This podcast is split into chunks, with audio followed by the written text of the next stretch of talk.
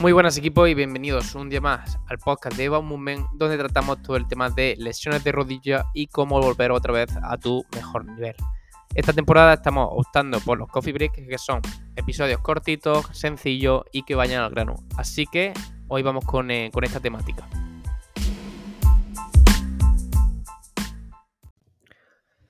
Bienvenidos a un episodio más, que últimamente es verdad que estoy subiendo menos porque ya hay bastantes temáticas en todo lo que es el podcast. Así que si eres nuevo en este podcast, pásate por, el perfil porque va a encontrar muchísimas, pero muchísimas temáticas que hemos tratado en todas las personas que se lesionan de ligamento cruzado anterior, menisco o de la rodilla.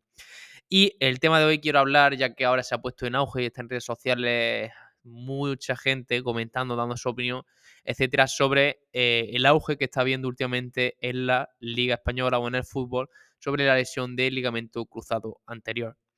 Lo primero que debemos saber es que muchos están dando como la, píldora de, por, qué ha sido la lesión de Gaby, por qué ha sido la lesión de Gritao, por qué ha sido la lesión de Courtois, etcétera. Pero, si os soy sincero, eh, nadie pero que nadie tenemos ni idea de por qué están siendo tantas lesiones. Al final todos podemos tener cierta hipótesis, pero si supiésemos por qué está habiendo muchas más lesiones de ligamento cruzado anterior ahora que antes, es que no tenemos ni idea.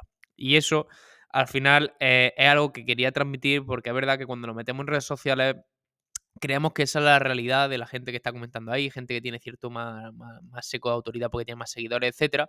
O en este caso, ahora que, por ejemplo, nosotros en la cuenta de web pues tenemos más seguidores que al, principio, la gente nos echa como más cuenta o tenemos ese seco de autoridad de que lo que decimos nosotros es como que muchas veces es más la, la verdad y no es así. Al final tenéis que dudar absolutamente de todo, pero de todo lo que veáis en Instagram y de mí el primero. Pero lo dicho, Está viendo estos días con mucha gente opinando sobre el caso de, de Gaby, caso de Militao, y diciendo que es porque la gente está, tiene una mala preparación física, el tema de que, mm, de que ahora pues, hay mucho más partidos, tema de terreno de juego, tema de botas, es decir, tema de valgo dinámico de rodilla. Y es que no tenemos ni idea. Sé que, esa, sé que has venido aquí buscando una respuesta exacta, pero cada día me estudio más esta lesión diariamente, acudo a formaciones y ahora mismo lo único que sé es que cada vez es menos y que cada vez hay más cosas a tener en cuenta. Por ejemplo, el año pasado salió un estudio de que se veía que cada vez hay muchas más lesiones de ligamento cruzado anterior y eso que se gasta millones, pero millones de euros en investigarla solamente en Estados Unidos. Y ya, pues imagínate, por Europa, Occidente, etcétera. Entonces, lo que estamos viendo es que cada vez se investiga más esta lesión, pero cada vez hay más porcentaje de recaída en, la, en personas y cada vez también hay más lesiones de ligamento cruzado anterior. ¿Qué factores pueden influir? Pues influyen casi miles y miles de factores. Hace poco subí yo una foto, foto de Instagram hablando un poco de los factores que influían, ¿vale?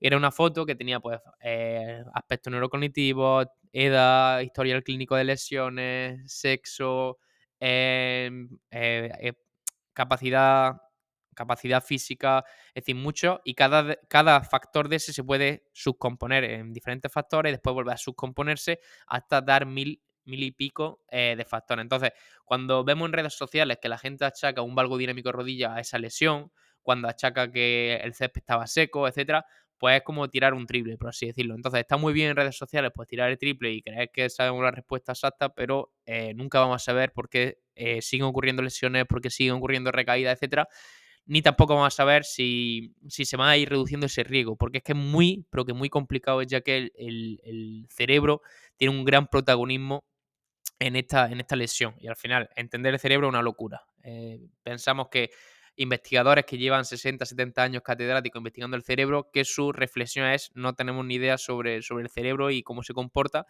Entonces, no, de verdad, por favor, no, no os quedéis con una respuesta exacta de Instagram, de, de vuestro influencer favorito, de lo que sea, porque es que no, no tenemos ni idea. Es decir, al final, mala preparación física, por suerte, pues conozco a gente que está en primer equipo y esa gente trabaja muy bien, tiene un control de carga increíble y, seguramente no haya sido por eso. Tema de terreno de juego, pues puede ser que a lo mejor el césped esté diferente, etcétera, pero no va a ser el único eh, el único integrante, porque después nos vamos a fútbol sala, nos vamos a baloncesto, nos vamos a cualquier deporte y también sigue habiendo más lesiones de ligamento cruzado anterior.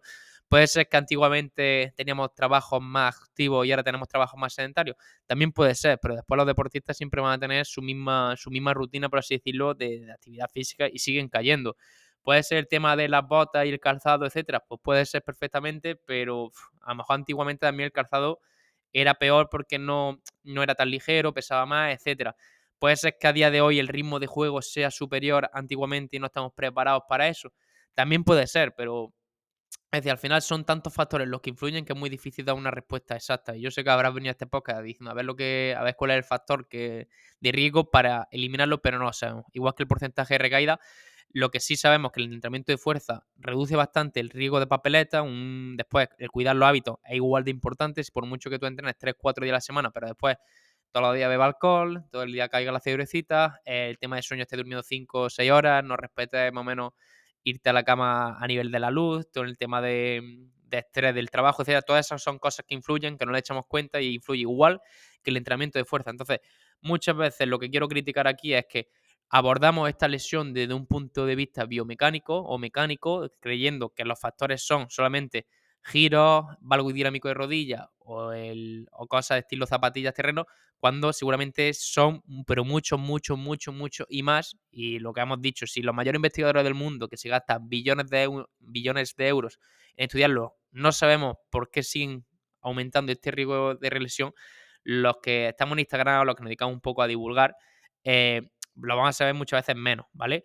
Entonces, lo dicho, es muy difícil esta lesión, es muy compleja y no sabemos por qué está este auge, ¿vale? Es decir, hay muchas hipótesis, pero no vamos a saber la respuesta exacta.